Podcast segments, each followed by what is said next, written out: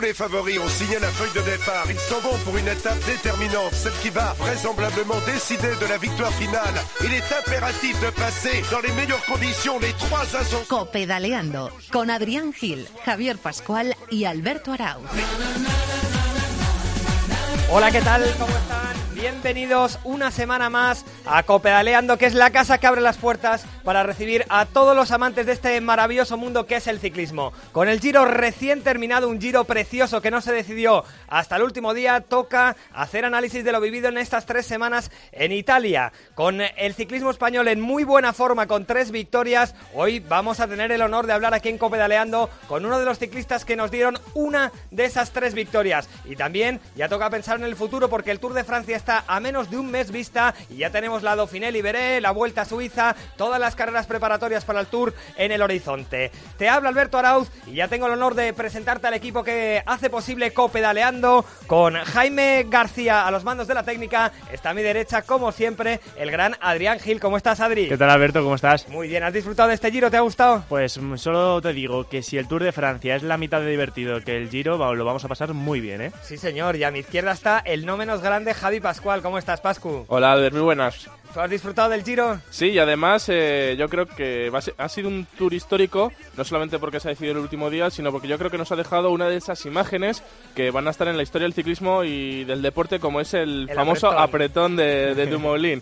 Que bueno, al final el hombre logró salvar la maglia rosa en el último Sí, día, señor. pero oye, esa imagen yo creo que para todos se nos va a quedar en la retina. Y además yo creo que se ha ganado la simpatía de casi Sí, todo el sí, público, sí. al menos de nuestros seguidores de Copedalando a buen seguro. Muy bien, pues presentado el equipo y presentado el programa, arrancamos con nuestros titulares. Soy Miguelito, Miguel Ángel Díaz, y os invito a que sigáis escuchando Copedaleando. Rubén Martín, Eri Frade, Kiki Iglesias, ojito, que vienen pegando fuerte.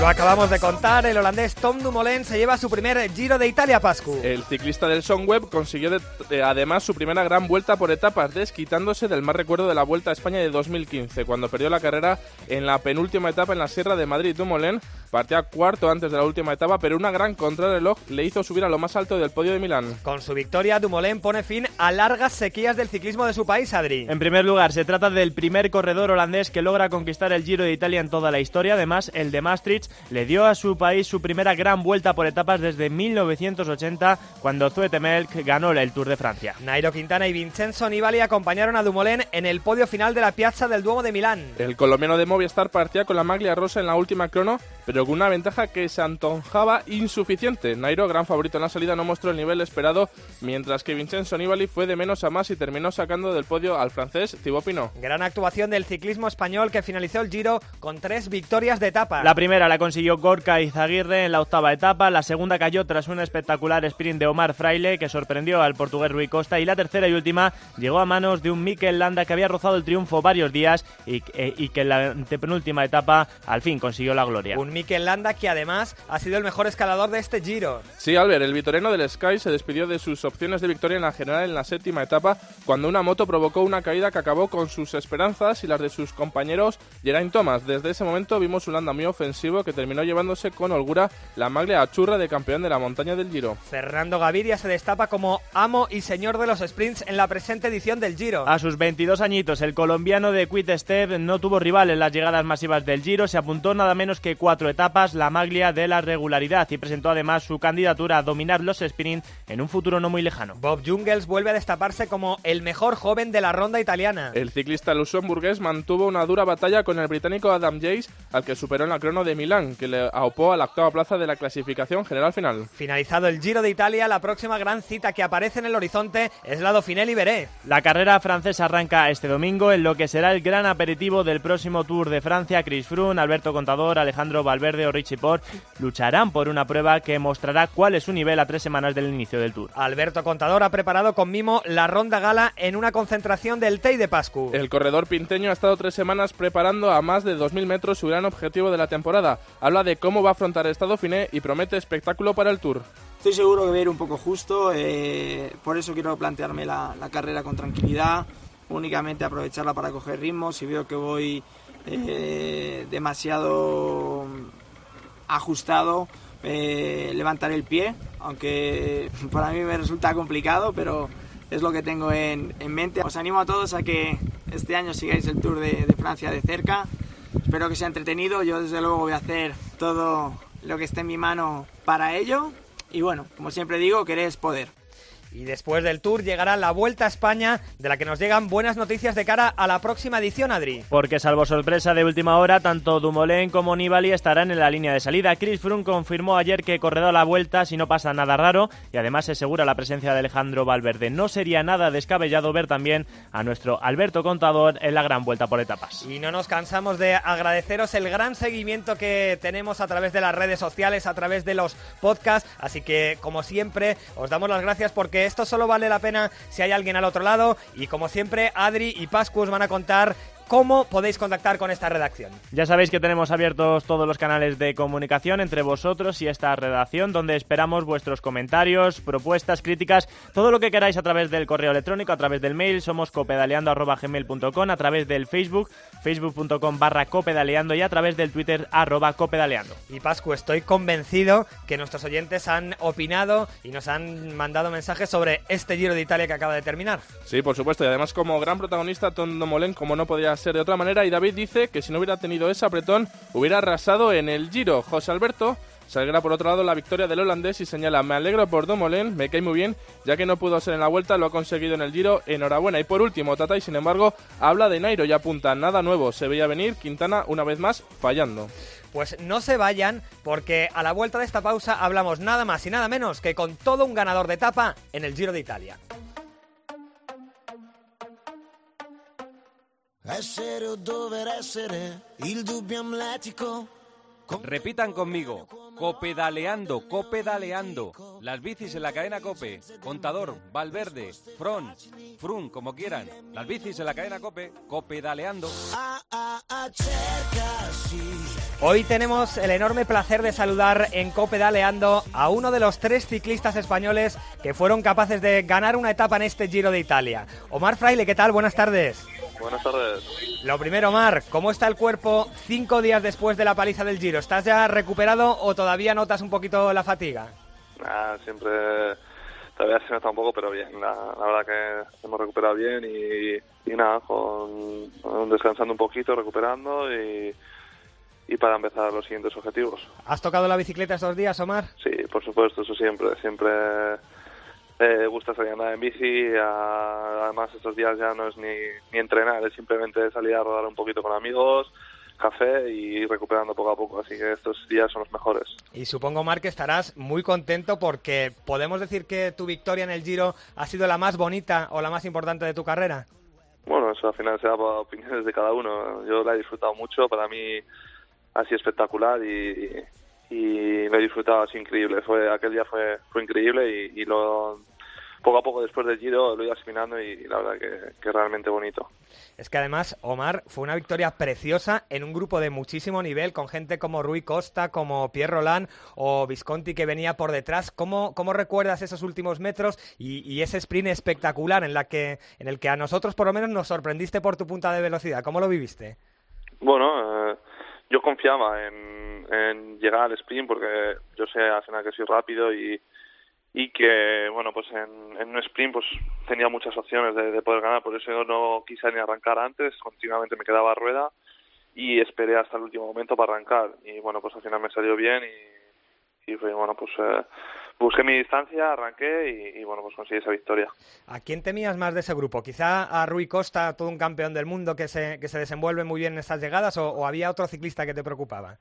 Sí, eh, Rui Costa, al final más peligroso, es más, si uno entró en el grupo ya empezó a racanear con los relevos, eh, yo no tiro, yo me quedo a rueda, y entonces bueno, pues vi que la situación en la que yo no iba a regalarle tampoco la victoria, por lo cual por eso decidí un poco ponerme a su rueda y si él tiraba yo tiraba y si él no tiraba pues bueno, nos quedábamos los dos a rueda y si nos pillaba el grupo pues bueno, mala suerte, pero no, no le iba a llevar hasta la raya de meta y, y que luego nos remacharía a todos.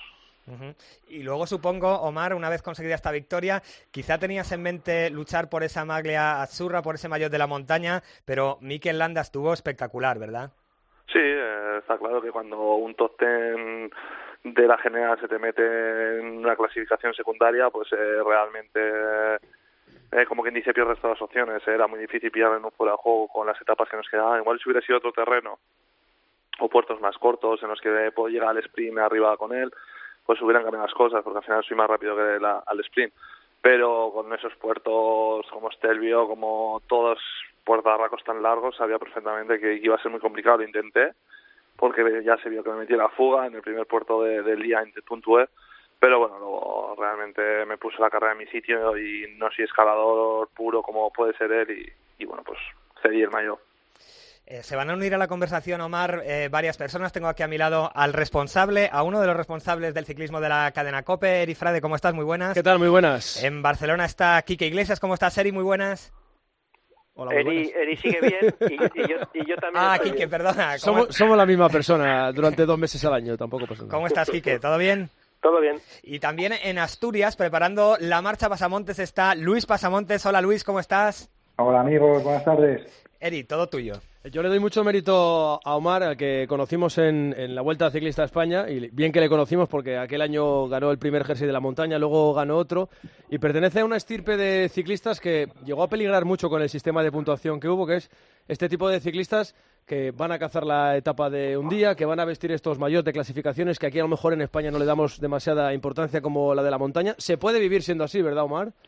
Sí, está claro que sí. Eh no sé al final realmente porque no se le da importancia. Al final no todos los corredores tenemos que ganar una gran vuelta o ganar 27 carreras al año. Creo que también hay corredores en los que puede ser un corredor espectacular o, que puede dar espectáculo de, otro tipo de ciclismo.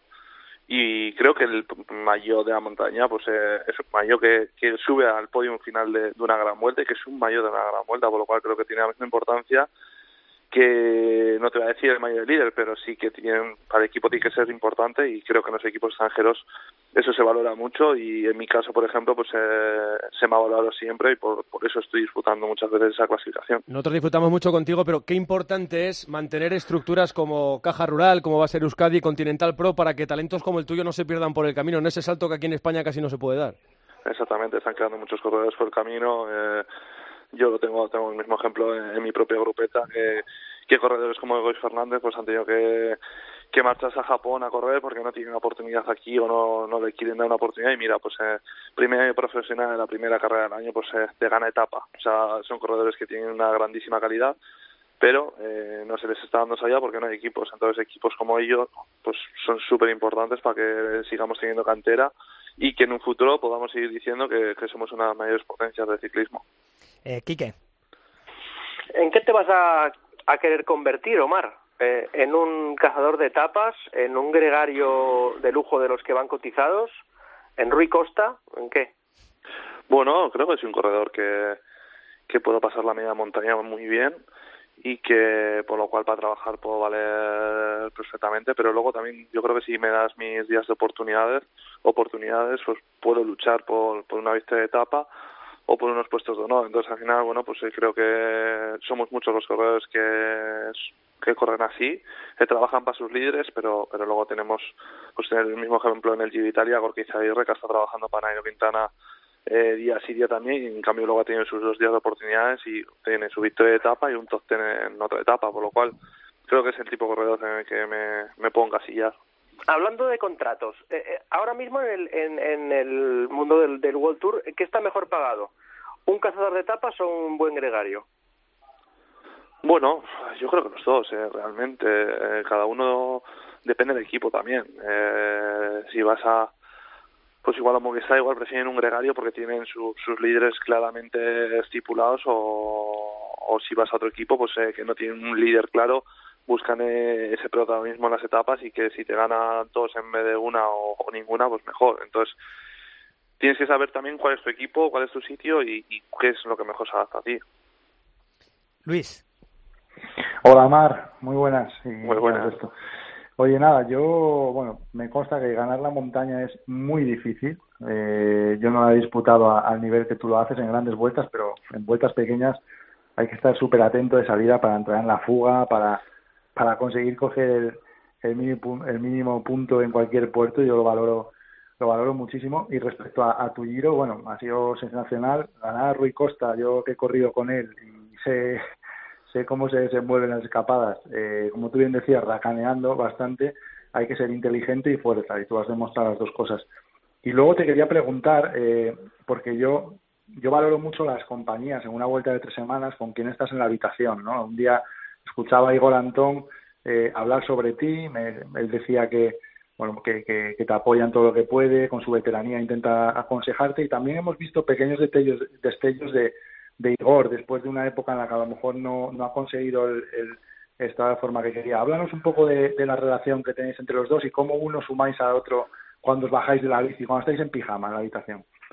Bueno, eh, pues como dices, hago habitación con él y, y para mí ha sido muy importante porque al final Igor tiene eh, los años de, de, experiencia, de tranquilidad, de muchas veces poner unos pies en el suelo y ya al final también, pues, eh, al final sin querer, pues soy muy positivo, siempre bien, bien, bien, bien, bien y lo voy a intentar, lo voy a intentar y a veces pues Igor es capaz de, relajarte un poco y decirte, yo al revés le, motivo de, de, pues igual en momentos malos pues eh, le motivo de, joder, mira ayer eh, estar ahí y tal, o sea, al final creo que es importante uno con el otro y en ese caso pues me ha conseguido esa relación con Igor que, que la habitación pues eh, nos ayuda un poco a, a pues, subirnos o tranquilizarnos eh, somos muy diferentes eh, yo soy muy nervioso y él es mucho más tranquilo entonces al final es súper importante ahí por ejemplo Os complementáis ¿no? Os complementáis eso bien eso es tú ya sabes que cuando haces una gran vuelta son muchos días, eh, cada uno tiene sus costumbres y estar con una persona que de verdad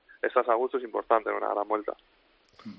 Bueno, Mar, pues ya para terminar, eh, después de este giro tan sensacional que has hecho, ¿qué planes tienes de cara a esta temporada? ¿Dónde vamos a ver a Omar Fraile de aquí al final de, de año? Bueno, eh, ahora mismo tengo, no tengo un calendario todavía estipulado, eh, estamos a la espera un poco de, de calendario, ahora mismo estoy un poco recuperando, descansando y la siguiente semana pues ya empezaremos a pensar un poco qué objetivo claro nos marcamos y, y donde yo de momento tenía el calendario hasta el giro y ahora habrá que ver dónde cuál es nuestro siguiente objetivo. Pues Omar, muchísimas gracias por atendernos hoy en Copedaleando y sobre todo enhorabuena por el gran Giro de Italia y por esa victoria de etapa. Muchísimas gracias a vosotros. Un abrazo. Y nosotros nos quedamos hablando de este Giro de Italia en el que el ciclismo español ha estado bien, pero en el que el gran protagonista, Eri, ha sido Tom Dumoulin, que Sí. ha superado mil obstáculos y yo creo que ha ganado con justicia la carrera, ¿verdad? Sí, eh, al final, si no hubiera pasado lo que le pasó, lo del apretón, lo hubiera ganado muy sobradamente y le hubiera quitado toda la emoción, o prácticamente toda la emoción a la, final, a la semana final del Giro de Italia. Un Giro de Italia que ha estado entretenido, pero al final demasiado salpimentado por cosas externas a la carrera, por cosas raras. Al final, las dos bazas, las dos del tirón que tenía el Sky para poder atacar la clasificación general, eh, se fueron al traste y uno se fue a casa por culpa de, de una moto que seguía la prueba. Es evidente que Mikel Landa tenía un estado de forma para poder pelear al menos el podium del Giro de Italia si no hubiera perdido esos 27 minutos viendo cómo estuvo a posteriori después de, de- ese accidente. Luego estuvo esto de Dumoulin y luego eh, hay otra cosa que queda ahí colgando que es ¿Qué hacemos con esto de la interpretación del fair play que va cambiando cada día, cada año, cada mes, cada minuto, incluso eh, y en cada etapa es diferente? Más que nada porque esto se está empezando a parecer a lo de los tirones en el fútbol, eh, la- los calambres. Si lo dejas todo a criterio del árbitro, ¿quién es el árbitro aquí para decir eh, cu- cuándo pasa una neutralización de carrera, como hizo Perdón en una etapa del Tour de Francia, cuando hubo una caída masiva y demás? Es complicado. Yo creo que eh, al final eh, los ciclistas que tienen organismos para ello lo que tienen que hacer es ponerse de acuerdo en cuáles son las reglas no escritas a seguir en este sentido, si no es que las escribe alguien antes. Más que nada para eh, que ellos sepan a qué atenerse, se llame como se llame el ciclista, porque no se puede obrar diferente en función de quién sea, aunque los líderes de las grandes vueltas tienen que tener un respeto que se han ganado con el jersey que visten. Eh, y bueno, pues que, que decidan cuándo sí, cuándo no, también para que los aficionados sepamos cuándo hay que rajar o no del fair play de los demás, porque esto cambia demasiado y, y al final todo el mundo se vuelve un poco loco. ¿Tú qué opinas, Kike, de esto del fair play, de si había que haber esperado a Dumoulin, de cuando esperaron a Nairo? ¿Qué, qué opinión tienes al respecto? que cada uno haga lo que le dé la gana, porque no nos vamos a poner de- de acuerdo nunca y dentro de un mes eh, estaremos hablando en este programa desde yo que sé de dónde y estaremos diciendo que si Contador tenía que haber esperado en la bajada de, de cualquier puerto a From o, al revés. Así que yo no, yo no tengo, no tengo claro. Cada uno que, que opine un poco, si, si, si, le viene bien a opinar a favor de, de los españoles a favor o en contra del italiano de turno. Yo, por, lo, por ejemplo, a mí hace dos años la, la, la eliminación de Nibali de la Vuelta a España, ¿os acordáis? Camino de... no sé dónde era, Caminito del Rey quizá. La era segunda la segunda etapa, sí. Caminito del Rey en Málaga. Eso me pareció perfecto, porque eso sí que es atentar contra el fair play, porque oye tú, si hay 180 tíos que andan dando pedales, tú no puedes ir ¿Y un fuera de control? ¿Por qué se levanta la mano en un fuera de control? Claro, es que al final... no, pues porque hay gente que paga unos sponsors para que haya 180 eh, corredores y no 114. No se pueden ir 60 tíos del tirón. No, yo, yo, yo, yo no, o sea, yo no estoy a favor de, esperar. Una vuelta a la gana la persona más completa, la persona que tiene salud durante toda la carrera y la persona que tiene más momentos de suerte durante la carrera, porque la suerte también existe. Y yo no estoy, no estoy a favor de, de esas paradas a esperar. O sea, forma parte de la carrera única y exclusivamente, como a mí me ha pasado alguna carrera, estoy a favor de que se pare o se ralentice el ritmo en un pelotón cuando hay una caída en la que hay algún ciclista en un estado muy, muy, muy, muy complicado, incluso en el que las ambulancias o varias ambulancias tienen que detenerse y la carrera no puede continuar porque no tienen asistencia médica, pero el resto de, momentos no estoy a favor. Hay que, hay que continuar. Eh, si Dumolín tiene gastroenteritis, forma parte de una enfermedad que está atravesando y también conocemos corredores que han estado enfermos y se han tenido que ir para casa sea, una gran vuelta o una vuelta pequeña incluso comprende eh, que todo eso esté a favor del corredor. Estado de forma, suerte y enfermedades. El gran favorito a priori a ganar el Giro era Nairo Quintana y yo creo que mm, a todos en mayor o menor medida nos ha decepcionado un poco la actuación de Nairo Quintana. Hay muchos, Eric, que le, achacan que es muy conservador, que no es demasiado agresivo. Eh, no sé si tú lo ves eh, por esa vertiente o simplemente que Nairo no tenía fuerzas en este Giro. Yo no sé si al final son fuerzas. Se habló desde Colombia de una presunta enfermedad de Nairo Quintana, que por cierto en el Tour de Francia que no fue, pero acabó en el podium, llegó a reseñar que había una, eh, ¿cómo fue lo que dijo? Una alergia en un sector concreto del recorrido. Bueno, eh, la defensa que puede tener Quintana es que dentro de su preparación el pico de forma no estuviera en el Giro de Italia, sabiendo que va a correr también el Tour de Francia. Esa es la única defensa que puede tener, que la preparación vaya por otro sitio y que el mejor Nairo Quintana de la temporada esté por llegar, porque es verdad que empezó muy fuerte con esa victoria en, la vuelta a la comunidad valenciana. En la vuelta a Asturias no estuvo súper, aunque estuvo en el, en el podium, eh, no estuvo súper en la vuelta a España y todo el mundo pensaba que era el camino hacia el Giro de Italia. Pues ahora hay que ver si es verdad eso, que esto está encuadrado dentro de una preparación para estar bien en el Tour de Francia, aunque yo para mí, ciclista que corre el Giro hasta el final para ganarlo, eh, queda eliminado de la lucha por el Tour de Francia, por, cómo está el calendario montado ahora mismo, y, habrá que verlo, habrá que verlo, pero... Eh, es que Nairo Quintana, súper, súper, súper, le hemos visto aquí en la Vuelta a España. Sí.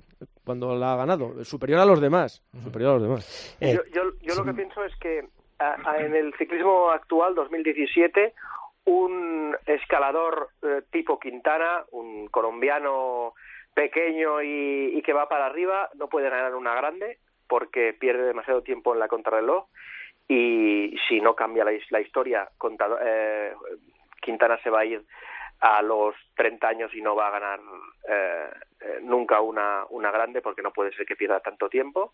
Así que por mucho que mm, esté bien, mal, regular, que haya levantado el pie, que quizá no haya llegado al 100%, perdiendo ese tiempo en, eh, en contra el crono, eh, ni el Tour, ni la Vuelta, eh, ni el Tour ni el Giro, sobre todo, ante, ante, ante este tipo de rivales. Es decir, eh, Quintana le puede ganar un Tour, una Vuelta o un Giro a contador, pero a From y a Dumoulin nunca. Ya, pero yo te hago la reflexión al revés. ¿Tú crees que eh, Tom Dumoulin, que ahora es el hombre noticia, mal que le pese, que dice que está mal a gusto con la popularidad que ahora tiene, eh, ¿cuántas grandes vueltas se va a encontrar Tom Dumoulin en su carrera deportiva con 70 kilómetros de crono individual? no, bueno, ahí ha estado la diferencia. Claro, de año en año lo vamos a ir sabiendo, ¿no? Eh, mm. Pero si le van poniendo estos recorridos y, y si tiene la suerte de encontrar dos compañeros, ya no pido uno, dos compañeros eh, un poco buenos, es decir, un equipo un poquito mejor, ya ni te digo. Luis, eh, dijo antes de ayer Chris Froome en unas declaraciones que prácticamente descartaba a Nairo Quintana para el Tour de Francia, que sus rivales iban a ser Contador, Bardet y Richie Port, dijo el inglés. ¿Tú estás de acuerdo con él o le das opciones a Nairo que mm, quizá en una segunda vuelta, él, dijo al principio de temporada que quizá buscaba ir al Giro porque se encontraba mejor en la segunda vuelta? No sé si tú lo descartas o lo metes ahí en la pomada por, por ganar el Tour. No, no, no se puede descartar un corredor de de la calidad de Nairo no se puede descartar. Es evidente, como bien decía aquí, que, que yo sí que he notado que ha perdido incluso un poco más de, potencia de la que tenía. Yo antes en las cronos eh, le veía un poco mejor, le he visto como que no, no tenía esa potencia, incluso en las arrancadas, pero no se puede descartar. Como bien dices, Nairo eh, en el equipo ha demostrado un poco eso, ¿no? que la, la última semana de una grande es cuando él empieza a tener su mejor rendimiento y la idea de ir al Giro es para bueno pues para que esté muy rodado para que esté eh, para que haya hecho muchos kilómetros. Eh, no sabemos si en exceso o no sobre todo por lo que decía Eri por estar ahí estar ahí disputando. No es lo mismo ir a un Giro a de vez en cuando pues disputar alguna etapa y levantar el pie en otras como preparación que a estar todos los días ahí en la pomada. No solo por el desgaste físico sino también por lo que acarrea un desgaste mental, de presión, de, de exigencia por parte de un equipo, pero no se puede descartar. Froome también, bueno, pues está jugando un poco a, bueno, pues a, esa guerra que ahora a través de medios y de redes sociales se puede hacer con, el resto de corredores y durante el Giro también hemos visto en declaraciones entre Nibali, Nairo, Dumoulin, ¿no? en, en, eh, Twitter, aunque Nairo está un poco más quieto en ese aspecto, pero no se le puede descartar. O sea, un corredor que, por supuesto, hay que tener en cuenta. No, no sé si para estar adelante, pero vamos a ver si esa fórmula que están probando en Movistar de, de que Nairo llegue con muchos días de competición o un poco más que en otras ocasiones al Tour, les funciona o no. A ver si va a ser el Tour de Valverde. Ojalá. Ojalá, con el cariño que le tenemos todos, ya sabemos que ese, ese hombre es capaz de es capaz de todo y además a él le viene muy bien, lo ha demostrado en los últimos años, tener a Nairo como, como primera espada, ¿no? Por llamarlo de alguna manera. Eh, le quita, le resta mucha presión y la verdad que la temporada que lleva es, eh, es espectacular. Y luego, pues, bueno, también tenemos a, a ver Alberto, ¿no? Cómo está, que yo creo que va a ser después de bastante tiempo la primera vez que haga un tour o una grande con un equipo, yo creo que no sé si más potente incluso me iría a decir, pero sobre todo más organizado y más sabiendo a qué van todos, que es para que gane. un equipo, vamos. Vamos a ver, sí, tener un equipo. Y yo, bueno, vamos a ver cómo funciona el madrileño y a ver si, si era cuestión de equipo o es cuestión de que a lo mejor pues eh, lo mejor que tenía ya, ya lo ha dado. Eh, precisamente de contador os quería hablar, porque hemos escuchado al principio del programa una voz de Alberto diciendo que va a estado finé a acumular cansancio, a acumular kilómetros, pero que si en algún momento se nota el límite, levantará el pie, aunque le cueste mucho. ¿Os creéis esto? ¿Te lo crees, Eri, por ejemplo, viniendo de contador, un tío tan competitivo que es capaz de, levantar el pie en la Dauphiné? Sí me cuentan que la gente que le rodea está intentando hacer ese trabajo psicológico para que no vaya siempre a todas las carreras con la necesidad de ganarlas pero debe ser algo que lleva tan en el ADN que le cuesta, al hombre le cuesta. Eh, ya le vimos en la París-Niza también, eh, que lo intentó hasta el final y se quedó a nada, unos segunditos de, de poder ganarla. Eh, seguramente si no tuviera ese ADN no hubiera conseguido lo que ha conseguido. yo, mm, él lo dice, ya veremos, ya lo veremos, pero a mí me cuesta creerlo porque por mucho que lo intenta, la gente que sabe llegar a él y que puede llegar a él no acaban de conseguirlo del todo, aunque es verdad que ha empezado más tranquilito el año que otras veces. ¿Tú te lo crees, Quique? Me cuesta también como a Eri y me cuesta más sabiendo que lleva muchos segundos puestos en este arranque de temporada y que tiene déficit de victorias. Es decir, Contador no, no es un corredor que tenga en su palmarés tantísimas victorias individuales como para ir eh, levantando el pie cuando no toca. Otra cosa es que lo levante del todo y el primer día de montaña pierda 16 minutos, cosa que tampoco veo, porque no los ha perdido en su vida. Con lo cual, eh, a la que esté en disposición de ganar, lo intentará. ¿Y tú, Luis? Yo, respecto a las declaraciones que estamos escuchando últimamente, no solo de contador, de, otros ciclistas, he hecho mucho de menos y me apetece mucho escuchar a un ciclista eh, decir eh, no que estoy enfermo, no que he tenido cualquier percance, o sea, decir, han sido mejores que yo y me han ganado, o estoy en un estado de forma peor que el resto. O sea, veo poca humildad últimamente en las declaraciones de muchos ciclistas, ¿no? Achacando a enfermedades, achacando a que mm, pues no, no he llegado el momento que quería, en el estado de forma que quería. y Alberto nos tiene acostumbrados a muchas declaraciones. Eh, eh, me retiro, no me retiro, eh, me ha ocurrido esto, me ha ocurrido lo otro. Yo creo que al final hay que competir y, la, carretera es la que la que dirá dónde está cada uno, pero hay veces que, veo falta de humildad en muchas declaraciones de, ciclistas y las echo de menos. Esos dejes son muy de deportes de motor, tipo motociclismo, tipo Fórmula 1, en el que eh, como los hay tanto espionaje entre los equipos y tanta vigilancia entre los equipos, que al final lo que intentas a través de las declaraciones es no dar ningún síntoma de debilidad porque piensas que a partir de ahí te pueden coger el hilo y te pueden deshilachar. Y como el ciclismo a veces, eh, con tanta técnica, tanta tecnología puesta al servicio de los equipos, se está convirtiendo en una especie de Fórmula 1 de las dos ruedas, sin, sin motor, porque eh, date cuenta la cantidad de marcas que están entrando para tener equipo y demás. Al final, el ciclismo ha virado un poco hacia lo que era la Fórmula 1 antaño, que era mostrar en la carretera para la gente que consume a nivel de usuario, a nivel cicloturista o a nivel neoprofesional, lo que sea, eh, enseñar el material. Y yo creo que se está convirtiendo un poco en una Fórmula 1 y eso también puede ser una de las razones en las que se esté pegando este giro en, las intervenciones ante los medios de comunicación al que se refería Luis. Y para terminar, eh, me queda menos de un mes para el Tour de Francia, el gran objetivo para muchos de la temporada. Eh, ¿Todo lo que sea una victoria de Chris Froome os sorprendería muchísimo a los tres? Sí,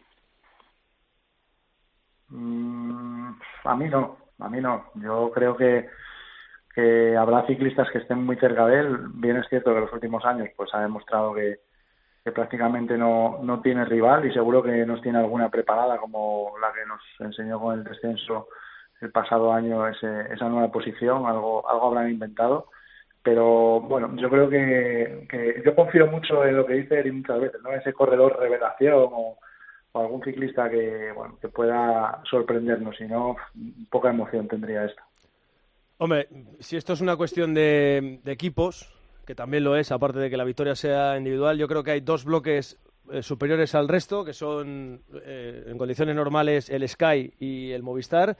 Y yo creo que va a ser muy importante la baza de, la, de los segundos espadas, ¿no? De ver cómo se puede mover a lo mejor Wouter Poels, de ver cómo se puede mover Alejandro Valverde, porque en un momento de bloqueo, en un momento de extrema vigilancia, uno que se consiga deslizar en un corte o, alguien que cree zozobra en ese sentido, yo creo que, puede ser la clave. Y yo creo que son los dos bloques a batir, y, pero no, no eh, Frun tiene la ventaja de que es muy bueno, que contrarrelojea muy bien y que en montaña va muy bien. Y tenemos la Plans de Belfield, que para es de muy buen recuerdo en la etapa 5, que es donde él suele pegar el martillazo pues eh, yo creo que esa puede ser una de las etapas clave, pero para mí son los dos equipos a batir. El Astana también puede presentar un, buen 9 para el Tour de Francia, pero Movistar, Sky, Movistar se está mostrando muy fuerte. ¿eh? Yo había eh, fichajes, incorporaciones en las que tenía menos fe que se están portando genial, se están portando genial el Movistar.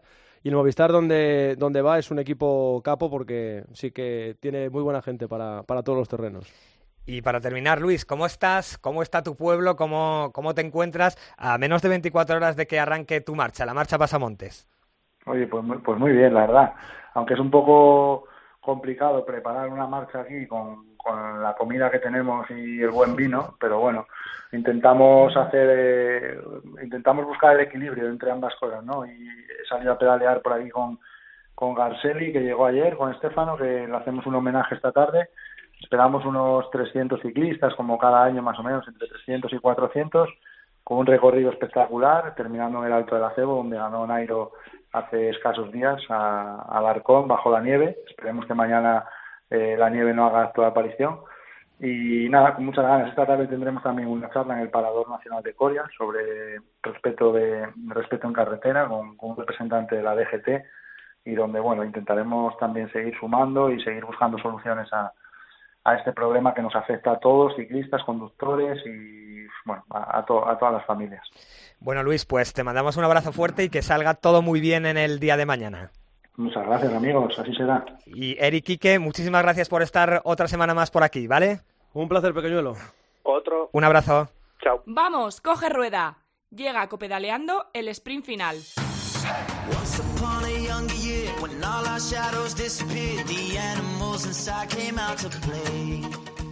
Went face to face with all our fears, learned our lessons through the tears, made memories we knew would never fade.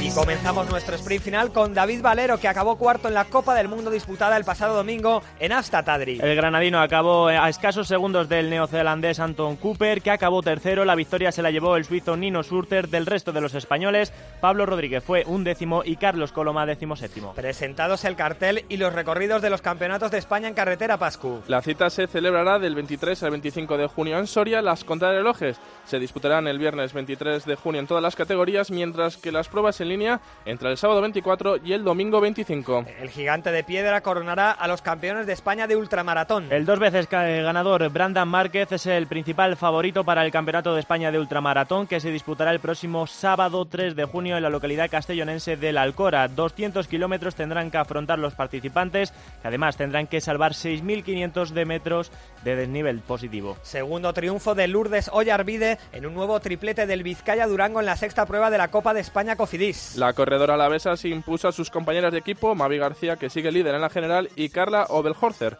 en la prueba celebrada el pasado domingo en la localidad alicantina de Calpe. La séptima cita será el Trofeo Ciudad de Caspe, que se estrena en el Circuito Nacional el próximo 11 de junio. Y vamos a terminar el programa de hoy con un reportaje que ha hecho nuestro compañero Adrián Gil, con una problemática que nos afecta a todos los que de vez en cuando cogemos la bicicleta y salimos a la carretera, todos los accidentes y tristemente los fallecimientos que hemos vivido últimamente, nos lo cuenta nuestro compañero Adrián Gil. Yo mido su guardarraíl y el coche me ha pasado a mí pues a 30 centímetros o así. Y me he puesto a buscar, a ver los heridos, he hecho cursos de socorrismo, soy socorrista, pero no, no podía ayudarles. Iba entrenando tranquilamente y de repente el camión, pues me imagino que en un despiste o en alguna cabezada que dio o algo, pues el camión se le fue a la derecha y me embistió. Son Jaume y Jesús Alberto en el partidazo de Cope, dos amantes de la bicicleta que fueron atropellados cuando disfrutaban pedaleando. Jaume incluso perdió a tres de sus compañeros hace pocas semanas en Javia y es que son casi la mitad de los españoles los que disfrutan de manera frecuente de la bicicleta, sobre todo en los fines de semana, un uso cada vez más arriesgado ya que se han duplicado sus accidentes en los últimos cinco años en nuestras carreteras. Más controles, campañas de concienciación o retirar el carné a los responsables son algunas de las medidas establecidas para poder evitarlos. Juan Ignacio Zoido es ministro de Interior. Se le retirará el carné hasta que un facultativo no diga que se ha curado de esa adicción, porque no podemos poner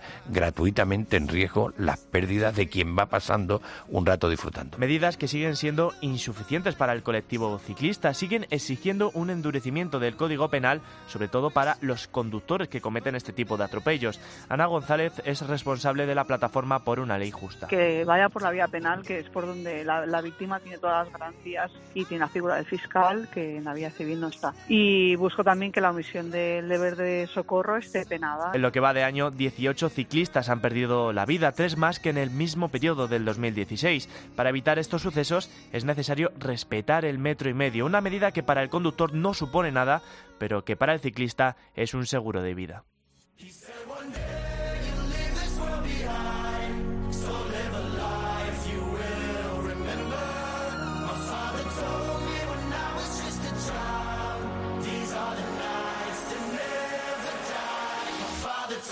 Copedaleando con Adrián Gil, Javier Pascual y Alberto Arau.